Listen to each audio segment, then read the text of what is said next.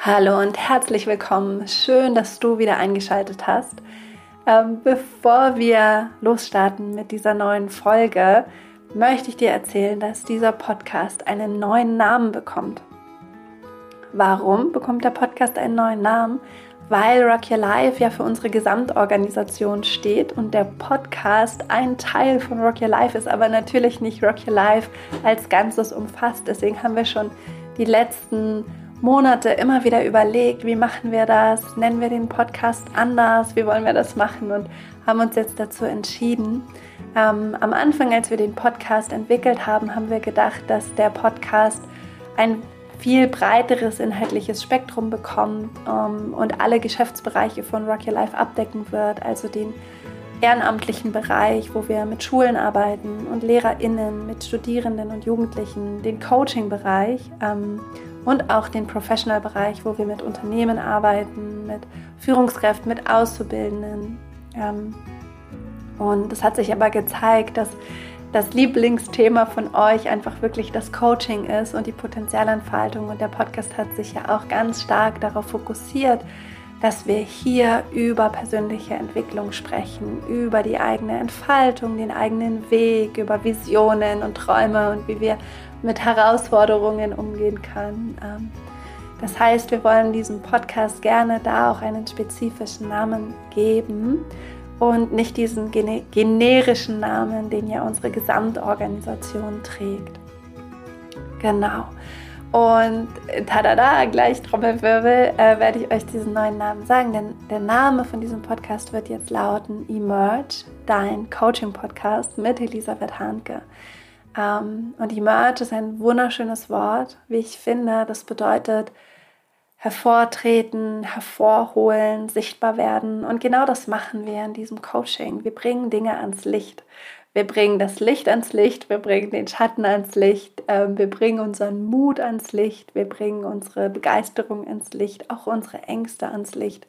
Ähm, und wir treten hervor als die, die wir wirklich sind und starten unsere Reise, unsere ganz individuelle, wahrhaftige Reise, ganz mutig und mit ganz viel Unterstützung und Rückenwind.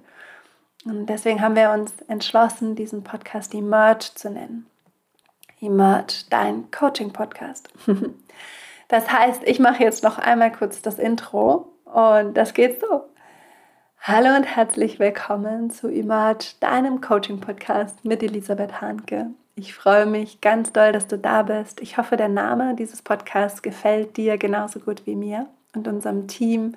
Ähm, und ich hoffe, dass du dich daran gewöhnen magst. Das ist ja manchmal ein bisschen manchmal mögen wir das nicht so gerne, wenn sich Dinge ändern, aber ich hoffe, dass du diese neue Namensänderung genauso umarmst wie wir und dich genauso freust mit uns, dass wir den Podcast jetzt auch noch mal stärker fokussieren auf, auf dich und auf das, was du dir wünschst und ähm, ja, eben diese Begleitung in der eigenen Potenzialentfaltung ähm, und das Lernen über Coaching-Elemente, ähm, Coaching-Tools und dieser ganz besonderen Haltung, die wir ja, die wir reinbringen in dieses Feld. Heute habe ich einen wunderbaren Gast, nämlich Daniela Liebig. Daniela ist Psychotherapeutin, Elterncoach und Seminar Seminarleiterin und Ausbildnerin für das Modell der tiefen Kreativität. Diesen Begriff hat sie selbst geprägt. Sie arbeitet ganz besonders mit jungen Menschen bildet aber auch Schüler und Schülerinnen ähm, der Psychologie aus in dieser tiefen Kreativität ähm, und bildet bald auch zum Glück Eltern und Lehrerinnen aus. Da werde ich auch dabei sein, wenn sie dieses Weiterbildungsangebot ähm, auf den Markt bringt, weil ich von Daniela wirklich so viel lerne und ja, sie ist eine, eine Seele, eine wunderbare Frau. Sie hat so viel Wissen, so viel Erfahrung und so ein großes Herz und sie verbindet einfach so viele verschiedene Ebenen. Ich habe diese, dieses Podcast-Interview, das ich gerade geführt habe, sehr, sehr genossen und ich hoffe, dass du es auch so genießt wie ich. Ähm, du kannst mit Daniela arbeiten, wenn du Eltern, ein Elternteil bist, ähm, wenn du Kinder hast, wenn du professionell ähm, im Bildungssystem arbeitest als Lehrer oder Lehrerin oder Pädagoge oder Pädagogin. als Bildungsaktivist oder Bildungsaktivistin, ähm, dann kannst du mal auf ihre Website gehen, danielaliebig.space. Wir verlinken das natürlich auch alles in die Show Notes. Ähm, und in dieser Folge spricht Daniela von verschiedenen Bewusstseinsstrukturen, die in uns sind und wie wir diese integriert leben können und immer mehr in den vollständigen Kontakt zu uns selbst kommen können, um unsere schöpferische Kreativität zum Ausdruck zu, zu bringen. Und als Einstimmung auf das Interview möchte ich sagen, Daniela die Möglichkeit geben, ähm, ein, ein selbst von ihr selbst geschriebenes Gedicht zu lesen und vorzustellen. Ähm, du kannst einfach einmal die Augen schließen, wenn du Lust hast und die Möglichkeit hast, dir dieses Gedicht anhören, das sie selbst eingesprochen hat. Und dann gehen wir direkt weiter in das Podcast-Interview. Ich freue mich, dass du da bist, dass du zuhörst, dass du diese Reise mit uns gehst und wenn dir diese Folge gefallen hat, dann leite sie gerne weiter an deine lieben Begleiter und Begleiterinnen. Und ähm, ja, erinnere dich auch daran, schreib dir das in den Terminkalender ein, dass wir am 27. Januar uns wieder zum Live-Coaching treffen. Wenn du den, die Zoom-Daten, die Einwahldaten brauchst, kannst du dich bei rockylife.de slash podcast in den Newsletter anmelden und dann bekommst du sie zugeschickt. Gut, dann Bühne frei für dieses ganz, ganz inspirierende und schöne Interview mit Daniela Liebig.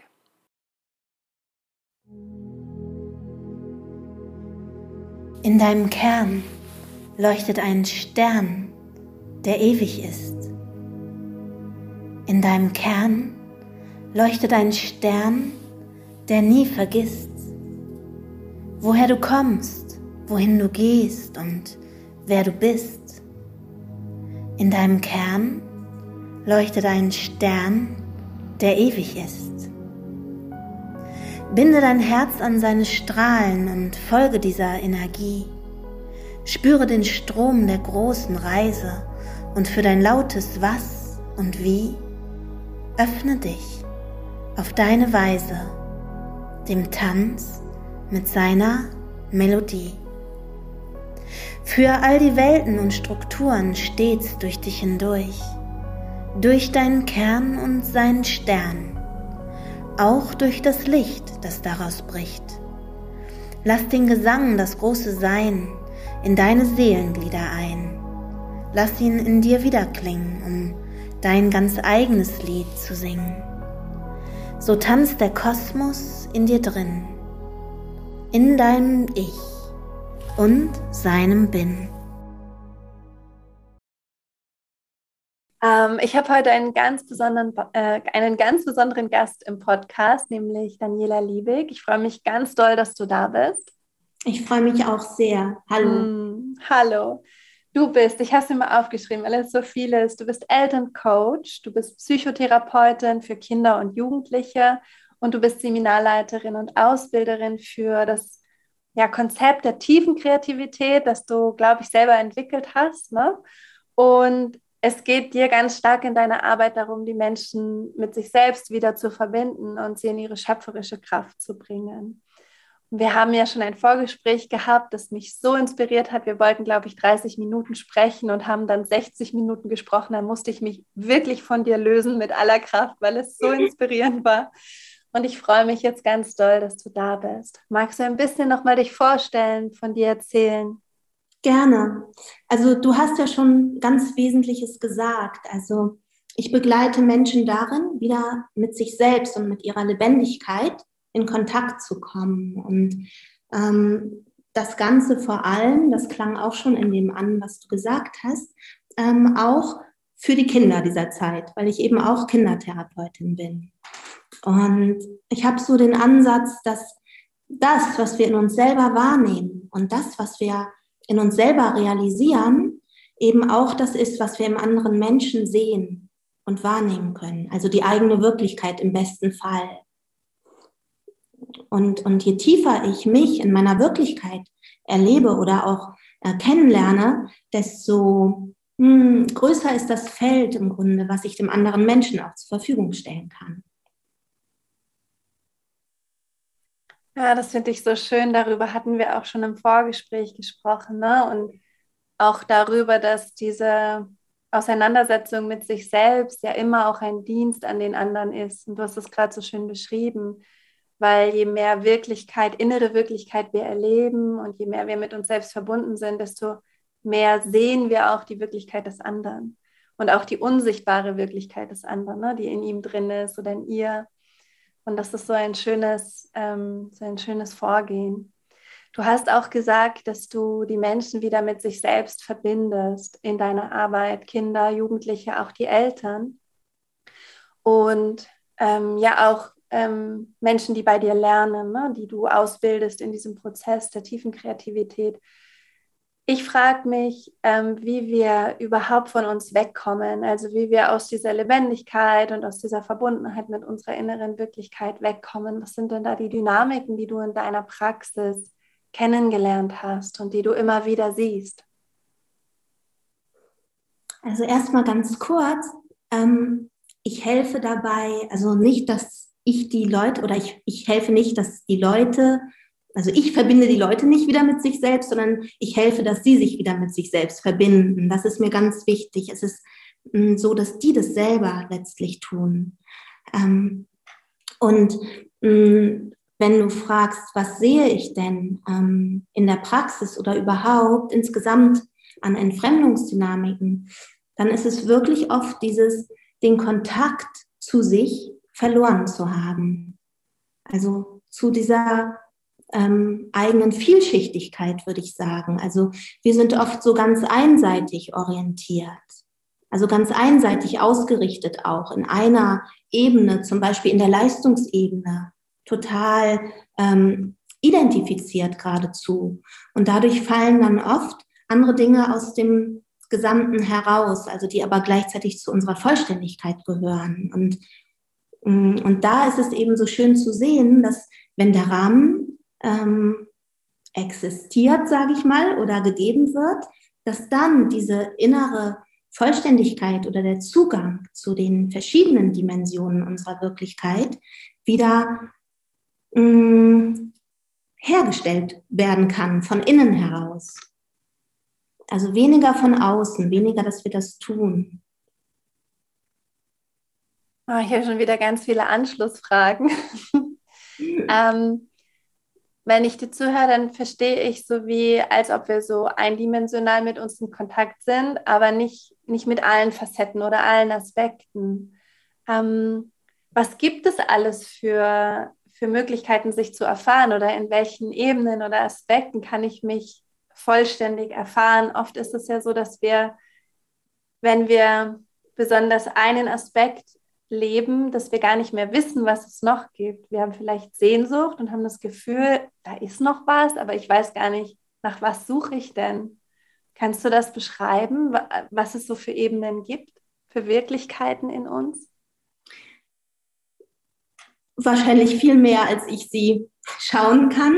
Aber ich könnte das so beantworten, indem ich dir sage, was, ähm, was ich so zum Schwerpunkt gemacht habe ähm, für die ähm, Erkundung der Wirklichkeiten in uns. Also da ist mir einmal zum Beispiel ähm, wichtig, dass wir unsere verschiedenen Wahrnehmungskanäle zur Verfügung haben. Also hm, zum Beispiel, natürlich hören wir und sehen wir, aber wir können eben auch spüren, uns innerlich ähm, in der Körperwahrnehmung schulen und auch in der Bewegungsebene erfahren. Und, und das hatte ich ja auch so am Anfang erzählt, ist es eben auch noch, denke ich, so zentral und auch wunderbar, wenn wir uns bewusst werden, dass wir in uns mehrere Bewusstseinsstrukturen anwesend haben, sozusagen, in uns repräsentiert haben.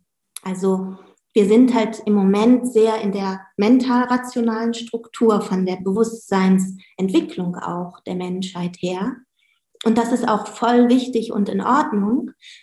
Nur wenn wir die absolut setzen und nur noch darin identifiziert sind, wenn zum Beispiel hm, in der Schule nur noch darauf Wert gelegt wird, was sich messen lässt oder was sich ähm, vergleichen lässt, dann geht möglicherweise dieses, der Zugang, besser gesagt, zu den anderen Wirklichkeiten, die in uns auch noch Wahrheit sind oder wahr sind, verloren.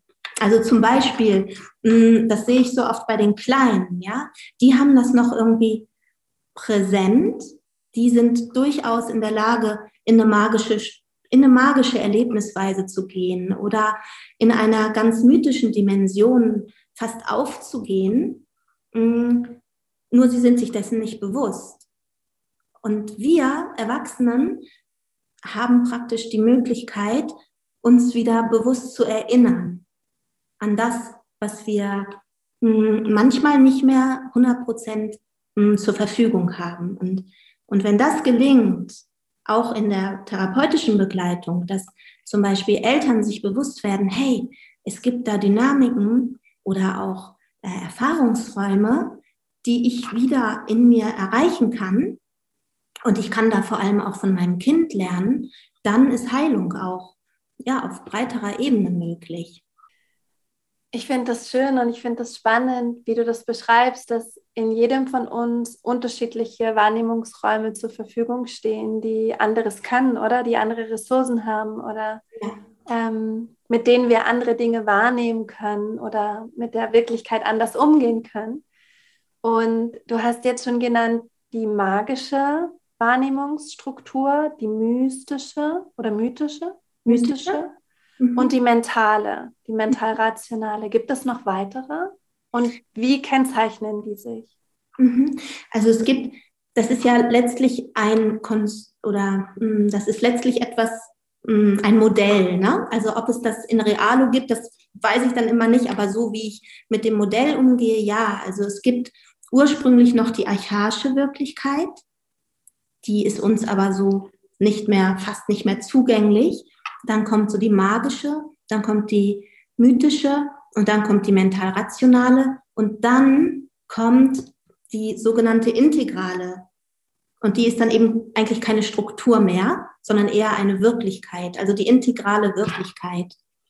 Ähm, und laut Jean Gebser sind wir dahin sozusagen unterwegs oder im besten Fall auf dem Sprung dahin.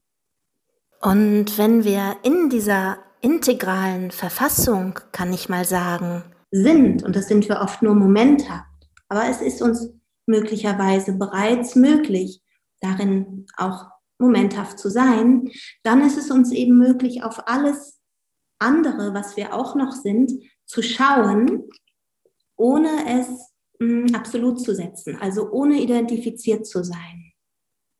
Und das finde ich so besonders, dass wir so aus diesem Entweder-Oder, diesem Wertenden oder auch Ausgrenzenden ähm, heraustreten und in ein sowohl als auch gelangen. Und das eben auch als mh, hm, Möglichkeit, wie soll ich mal sagen, Dinge, die mir eher fremd sind, trotzdem nicht abzuwerten, sondern eben als gleichzeitig wirklich für möglich zu halten, so sage ich es mal. Und in mir auch zu realisieren. Kannst du für die unterschiedlichen Bewusstseinsstrukturen Beispiele geben?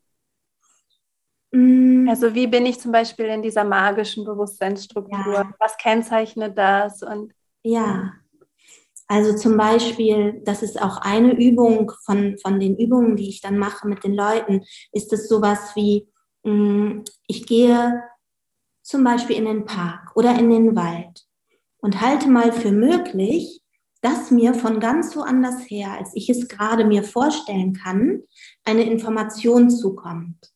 Also ich gehe zum Beispiel über eine Schwelle, die ich mir lege mit einem Blatt oder mit einem Baumast, Stamm wäre zu groß, aber dass ich mir da so eine kleine Schwelle baue am Anfang des Parks und dann bewusst meine Sinne vorher ich nenne mal sensibilisiere.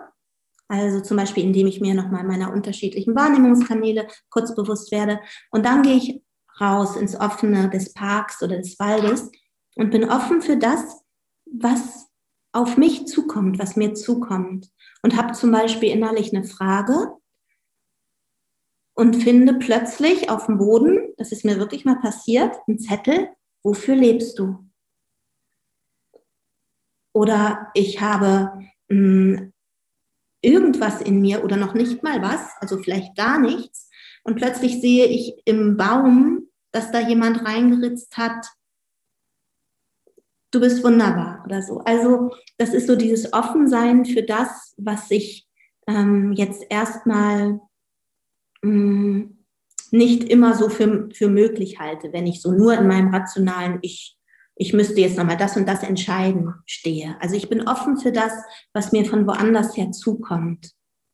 Und das ist, ja, das ist so eine ähm, Struktur, in der ich mh, Dinge erlebe, die ich sonst eventuell nicht für möglich halte. Oder die kleinen Kinder mit ihren kleinen Wesen unterm Bett. Ne? Da ist da eben der kleine Gnom vom All, aus dem All. Und der ist ganz real in der magischen Struktur. Und der wird auch sozusagen als Gegenüber wahrgenommen und geliebt oder auch zur Hilfe genommen. Und das wäre so ein Beispiel dafür wie ich in der magischen Struktur bin. Zum Beispiel damals die Menschen, die noch ganz in dieser Struktur waren, also wir heute, das ist auch noch wichtig dazu zu sagen, können nicht mehr darin ganz sein. Wir können uns nur noch daran praktisch erinnern, aber wenn wir es, ähm, also wir können es nicht mehr sein, weil wir ja bereits schon woanders sind. Aber wir können es in uns trotzdem als Erinnerung aktivieren, um damit zum Beispiel auch die Kinder in dieser jeweiligen Bewusstseinsstruktur auch irgendwie so, ich sage gern, kundig zu begleiten. Das ist schön, ja. Also ich kriege so ein Bild davon, wie uns, wie uns das reicher macht, wenn wir diese Bewusstseinsstrukturen kennen und wenn wir Zugriff darauf haben.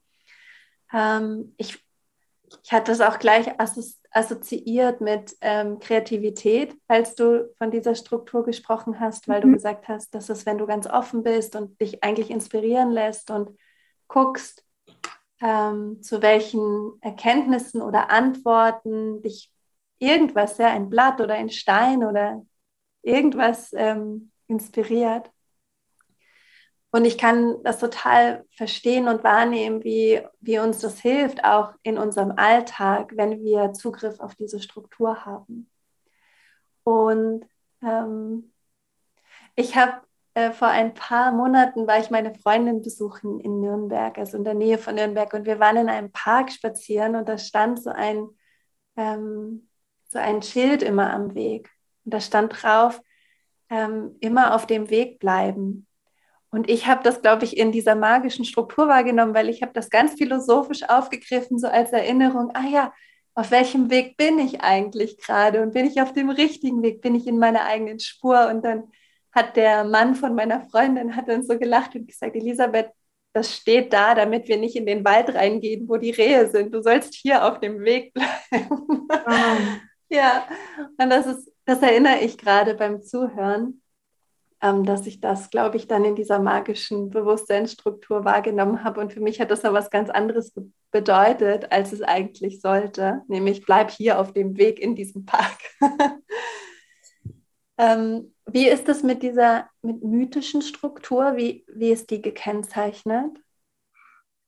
Also, das ist dann sozusagen das, wo das Erzählen oder zum Beispiel klassisch so äh, der Heldenmythos einzieht und wo hm, wir wieder daran teilhaben, kann ich eigentlich sagen, wenn wir zum Beispiel Herr der Ringe oder Harry Potter oder sowas ähm, so aufsaugen. Also das ist ja im Grunde eine ganz schöne Bewegung, ja, dass wir da etwas in uns wieder aktivieren über diese alten Geschichten, über das gesprochene Wort, den Mythos. Ähm, was wir sonst eventuell nicht mehr so parat haben, wenn wir in unserer auch sehr, sehr fruchtbaren und wichtigen mental-rationalen Zeit stehen. Also das ist mir auch ganz kurz, möchte ich das nochmal einflechten, so wichtig, dass wir nicht sagen, uh, diese rationale Struktur oder das mental-rationale, das ist ja nur so und so, sondern ich denke, das ist ein so wichtiger Prozess, dass wir das reflektieren können, was wir tun. Und das ist sozusagen ähm, erst dann, mh, mm, wie soll ich mal sagen, mh, mm, vielleicht hinderlich wird, wenn wir darin voll identifiziert sind. Und wenn wir vor allen Dingen glauben, unsere Kinder in dieser Form fokussieren zu sollen, dass sie darin funktionieren. Und zwar auf Kosten der anderen Strukturen. Und das da finde ich, ist noch so eine große Chance. Und deswegen, wenn du nach der mythischen Struktur fragst, dann eben über das tradierte Geschichtliche, über das, über das äh, gesprochene Wort, kommen wir da tiefer ran oder das ähm, gehörte, die gehörte Geschichte. Und dann die mentale, rationale Struktur, die ist uns wahrscheinlich am bekanntesten, aber kannst du dazu auch noch ein paar Worte sagen?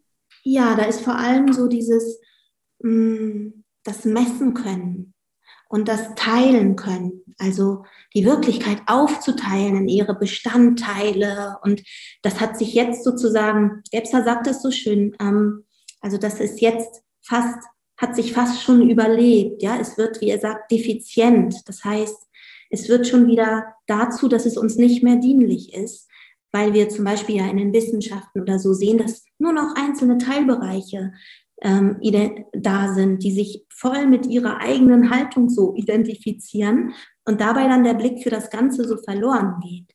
Und das bewirkt dann, so ist zumindest eine Möglichkeit, dass alles andere, was ausgegrenzt wird, dann vom Unbewussten her wieder aktiviert wird und uns eventuell dann auch eher überwältigt. Ja, also dass dann plötzlich irgendwelche Bewegungen, die ganz anders sind als rational sind, sondern vielleicht so ganz magisch aufgeladen oder so, dass die uns dann wirklich erfassen, weil wir einen Ausgleich brauchen und uns dessen aber nicht bewusst sind.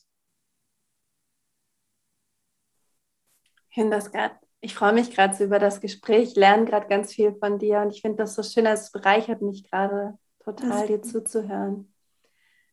Hm, ist diese integrale Struktur dann, hast du ja gesagt, das ist eigentlich gar nicht mehr wie eine Struktur. Ist das so wie, wenn man dann mit diesen drei anderen Bewusstseinsstrukturen quasi umgehen kann und spielen kann und sie einsetzen kann, da wo sie gebraucht sind oder sich in den dreien ähm, erkennen kann?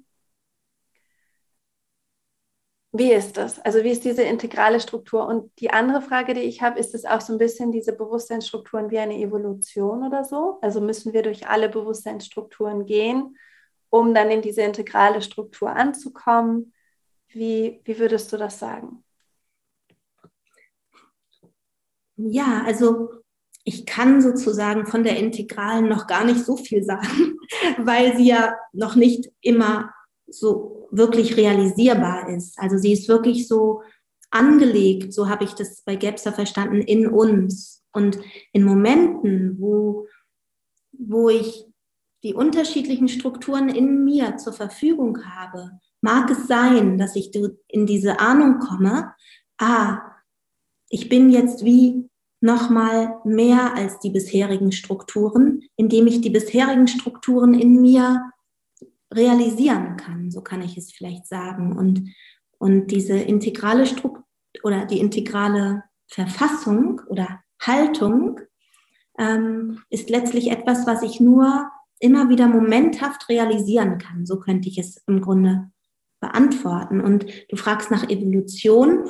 Also ja, von dieser Idee her ist es so, dass wir menschheitlich da durchgehen und durchgegangen sind und dass wir das auch immer wieder auch in unserer eigenen Entwicklung tun, beziehungsweise also immer wieder nicht, sondern jeder Mensch immer. Also dass zum Beispiel das Kind mh, mm, eben noch ursprünglich verbunden ist, was ein bisschen, also was dem ähnelt, was in der archaischen Wirklichkeit so der Daseinszustand war. Und dann ähm, kommt es irgendwann so mit drei, vier Jahren so eine magische Struktur, wo, wo ähm, die ganze Welt auch als beseelt wahrgenommen wird. Und wir durchschreiten dann in unserer Entwicklung praktisch auch diese verschiedenen Bewusstseinsstrukturen. So zumindest hat Gebser das, der Jean Gebser das mh, mm, formuliert und in die Welt getragen. Und wie bringst du das in Zusammenhang mit unserer Schöpferkraft und dieser tiefen Kreativität, die du ja auch prägst als Begriff ähm, und wo es dir ja auch in deiner Arbeit ganz stark darum geht, ne, uns wieder den Raum zu öffnen, dass wir da Zugang haben zu dieser schöpferischen Erfahrung und schöpferischen Kraft. Ja, also das ist eine Dimension, sag ich mal, der tiefen Kreativität. Also das ist sowas wie die Grundmatrix, auf der ich das entwickelt habe, dass ich mir gesagt habe, wow, wenn das so ist, ja, dass es, ähm, dass wir die verschiedenen Strukturen durchlaufen und die darin auch immer noch in uns Wirklichkeit haben, so kann ich es mal sagen, dann ist es doch sinnvoll, dass wir uns dessen bewusst werden. Denn das ist so die Voraussetzung dafür, dass wir sie auch transzendieren können in uns und sozusagen in eine größere ähm, Ebene von Bewusstheit treten können. Und das ist von daher so, ja, die ja, die Grundbasis so der tiefen Kreativität. Und dazu kommt dann eben noch die Dimension also wenn du jetzt auch nach den Inhalten der tiefen Kreativität gefragt hast, habe ich so richtig verstanden, dann noch so die Dimension, dass ich differenziere zwischen den Dingen, die mir wirklich zugänglich sind vom Bewusstsein und auch noch denen, die jenseits meiner ganz bewussten Einstellung liegen. Also, dass ich zum Beispiel auch noch Zugang bekomme zu den Dingen, die mir nicht so unmittelbar zugänglich sind. Und das eben ganz oft auch über das was ich so an anderen zum Beispiel eher nicht mag. So, ne, wenn ich zum Beispiel denke, oh, ähm, der ist so und so, mm, und dann eben zu gucken, okay, wo ist denn das, was ich am anderen so ablehne, eventuell in mir zu wenig lebendig? Wo schlummert das vielleicht noch in mir, aber eben als etwas, was ich noch entdecken darf, also was mir noch unbewusst ist? Zum Beispiel sehe ich das ganz oft, ne, wenn, wenn Heranwachsende so denken, oh, die ist immer so laut und so zu irgendeinem Mädchen aus der Klasse oder die hat so viele Freunde oder so. Mm, aber die ist eben so zickig und die ist so und so. Also auch so mm, tussig, sagen sie dann oft. Dann zu entfalten, wow, wie ist es denn, was hat denn dieses Tussihafte oder oder dieses, wie sie sich immer auch verhalten mag, so, wie fühlt sich das denn an, so zu sein? Oh ja, dann gehe ich halt so und mach so. Und dann, und dann so die Frage zu entwickeln, ja, und könnte es sein, dass ein bisschen davon für dich vielleicht auch ganz wertvoll wäre? Hm, ich will aber nicht so sein. Ja, okay, aber vielleicht ein ganz bisschen davon mehr so ein bisschen zu haben, wäre das was. Und so kommen wir dann halt auch an eine Qualität von von dieser Person, die wertvoll ist und die sie aber selber noch nicht so zur Verfügung hat, weil sie sich vielleicht ein bisschen graue Maus fühlt oder so. Also das wäre so ein ganz praktischer Weg. Also das wäre so die Dimension des Schattens, also das, was im Schatten meines Bewusstseins liegt. Ja, und mh, mm, da gibt es eben dann so ganz unterschiedliche Teile, aus denen die kreativen Kreativität zusammengesetzt ist. Also das ist einmal, weil ich eben sagte, GEPSA mit den Bewusstseinsstrukturen und dann diese Intervention, die ich eben genannt habe, die kommt aus der Prozessarbeit nach Arnold Mendel, so dieses sich hineinzuversetzen, um dann praktisch dem Schatz in dem, was ich nicht bin oder womit ich nicht identifiziert bin, zu heben und ihn mir dann zugänglich werden zu lassen. Immer für meine eigene Vollständigkeit und Lebendigkeit.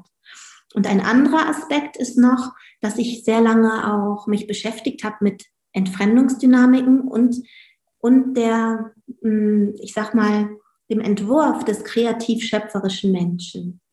Da habe ich vor allem auch Erich Fromm und Erich Neumann, der ein Schüler von Carl Gustav Jung ist, verglichen.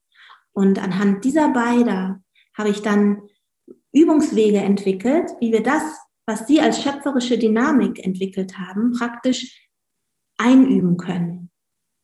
Und das ist die zweite Dimension oder mittlerweile ja schon die dritte der tiefen Kreativität.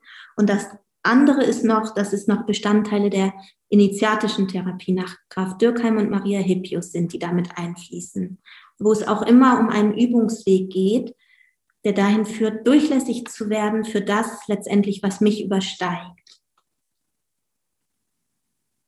Was bedeutet das?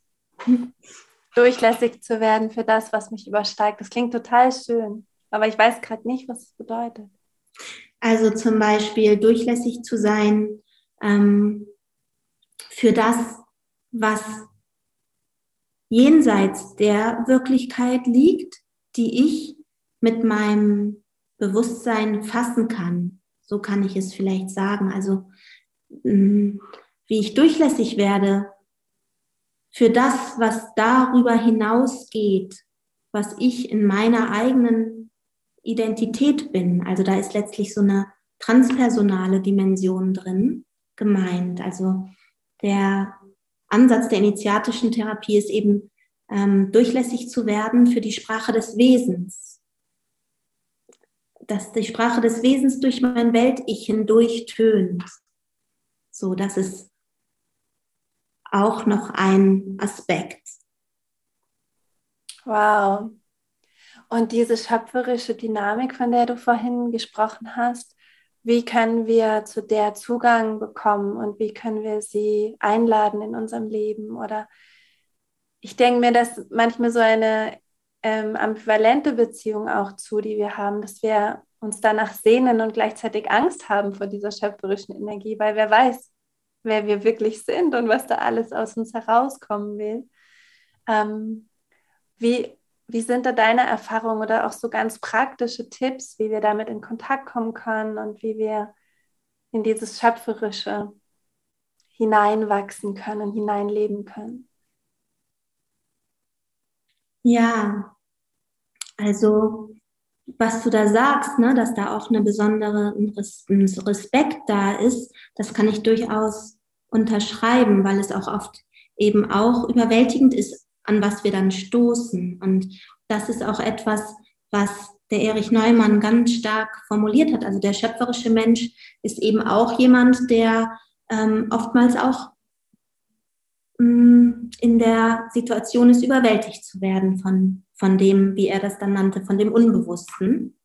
Und die schöpferische Struktur wäre eben, also die einzuüben, wenn sich das überhaupt so einüben lässt, wäre eben genau damit umzugehen, aus sich herauszufallen und auch aber wieder zu sich, ich mache gerade so die liegende Acht, auch immer wieder zum eigenen Kern zurückzufinden, aus der Überwältigung heraus wieder auf mich, mich rückzubinden. Und ähm, also ein Übungsweg könnte eben sein, ähm, so hat zum Beispiel Erich Fromm das formuliert oder auch Erich Neumann, ja, das Halten von Polspannungen einzuüben und von Gegensätzen, die Polspannungen zu halten. Das wäre so ein Kriterium des schöpferischen Menschen. Oder auch ähm, die Offenheit für neue Erfahrungen wäre sowas. Oder der Mut, so sagt es Erich Fromm, in ein unbekanntes Land zu gehen, ist auch ein Kriterium des kreativen Menschen. Und, und ein weiteres wäre eben, wie wir das, wenn du fragst, wie wir das einladen können in, unserer Leben, in unser Leben, wäre eben offen und aufmerksam zu sein für das, was mir erstmal fremd vorkommt und was mir nicht so selbstverständlich ist. Also das wäre sowas, wie ich das ganz praktisch im Alltag machen kann. Wenn ich zum Beispiel denke, oh je, meine Tochter macht immer das und das, das ist mir total fremd, dann kann ich, wenn ich weiß, dass es darum geht, da in ein Gleichgewicht zu kommen und in einer Offenheit zu stehen, kann ich genau dieses Fremde für mich einladen und es zu meinem werden lassen. Und bin damit dann auch auf eine Weise wieder durch das befruchtet, was mich selber mh, mm, ergänzt vervollständigt. Dankeschön. Hm. Du, du ähm, schaffst es, so ein ganz großes Feld aufzumachen, finde ich. Also für mich jetzt passiert das so ein spannend, so einen großen Bogen und am liebsten würde ich in jede Ecke von diesem Raum, den du da öffnest, mit dir rumstöbern. Aber dieses Podcast-Format erlaubt jetzt nicht, dass wir noch drei Stunden darüber sprechen, ja. aber ich wollte es einmal sagen, dass du mir da gerade ganz viele Fenster öffnest und Türen. Das ist ganz spannend. Hm. Jetzt bist du ähm, ja ganz besonders in deiner Arbeit auf Kinder und auf Jugendliche spezialisiert und hast da so dein Herzensanliegen auch, diese jungen Menschen zu begleiten. Magst du noch mal was dazu sagen, was, was vielleicht auch so deine Botschaft ist an an uns alle, an die Welt, im Umgang mit Kindern, mit Jugendlichen, vielleicht auch mit unserem inneren Kind und unserem inneren Jugendlichen. Ähm, das fände ich noch ganz schön abschließend in diesem Podcast. Ganz gern, ganz gerne. Ähm, also im Grunde würde ich da gerne so mein Motto weitergeben, so dass das größte Geschenk, was wir unseren Kindern machen können, ist uns selbst besser kennenzulernen. Und ich meine, das ist es im Grunde schon. Das ist im Grunde die Botschaft, die ich, wenn ich eine Botschaft mitgeben möchte, dann die. Und ja, dass wir das auch mh, mm, im Grunde für alle machen, ja, für uns selber, aber auch für die Menschen um uns herum. Weil wir, wenn wir unsere eigene Wirklichkeit besser sehen und erforschen können, auch die des anderen Menschen und gerade des jungen Menschen eher sehen und auch begleiten können.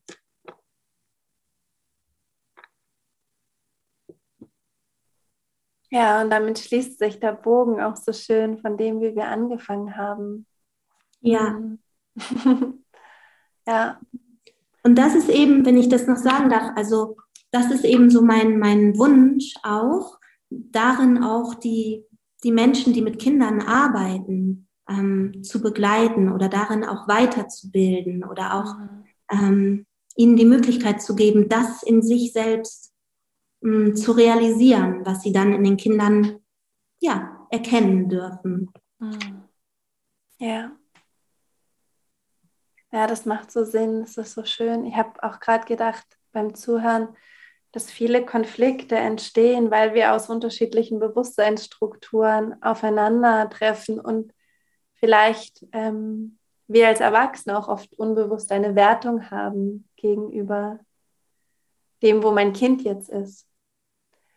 Und wenn ich das in mir aber aktiviert habe, diese anderen, also die Erinnerung und den Zugang zu all diesen Bewusstseinsstrukturen, dann weiß ich, wie sich das Kind gerade fühlt und wie es gerade erlebt und was gerade relevant ist und wichtig und bedeutsam. Und dann kann ich mich verbinden mit dem Kind, weil ich mich auch mit dem in mir verbinden kann. Ne? Was, das ist so schön. Hm. Ähm, ich wollte noch ähm, diesen wunderschönen Satz von dir teilen. Kannst du den nochmal ähm, teilen? Weißt du noch, als wir die, das Vorgespräch gemacht haben, da hast du gesagt, ähm, den Stern Ach ja. Im entdecke, Kern, ja. Genau, entdecke den Stern in deinem Kern. Mhm. Das ist auch, ja, das ist so ein Reim, den ich sehr liebe, der ja. mir auch so zukam. Ja, das ist auch ein schöner Abschluss. Entdecke den Stern in deinem Kern. Und dann hattest du nämlich auch gesagt, entdecke den Stern im Kern deines Gegenübers. Genau, das ist im Grunde die ganz einfache Botschaft von ja. Brauchen wir den ganzen Podcast. Dankeschön. Gibt es noch etwas, das ich dich nicht gefragt habe, das du aber gerne noch beantworten möchtest oder etwas, das du einfach noch teilen willst, bevor wir uns verabschieden? Hm. Ich glaube, wir haben ganz viel zu, zu Wort kommen lassen in unserem Miteinander. Und ich möchte noch Danke sagen. Ich auch. Für die schöne Begegnung. Und ja. Und denke, dass es das war. Ja, wie schön. Ich möchte auch Danke sagen. Vielen Dank. Ähm, ich habe ganz viel gelernt und bin auch ganz froh, dass wir uns begegnet sind und hoffentlich weiter in Kontakt sind. Ähm, wir werden auch deine Website natürlich in den Show Notes verlinken, ähm, damit die Leute, die zuhören, auch nochmal auf deiner Website schauen können, was du anbietest, wie man mit dir arbeiten kann. Du machst viel online, du machst Retreats und das ist, glaube ich, glaube ich, super schön, ähm, dass man sich da mit dir verbinden kann. Sehr gerne. Mhm. Und dann sage ich einfach auch, sage ich dir Dankeschön, danke, dass du da warst, dass du da bist und ähm, ja, freue mich auf unsere nächste Begegnung. Ich freue mich auch sehr, Elisabeth, und ich danke dir. Und alles, alles Liebe.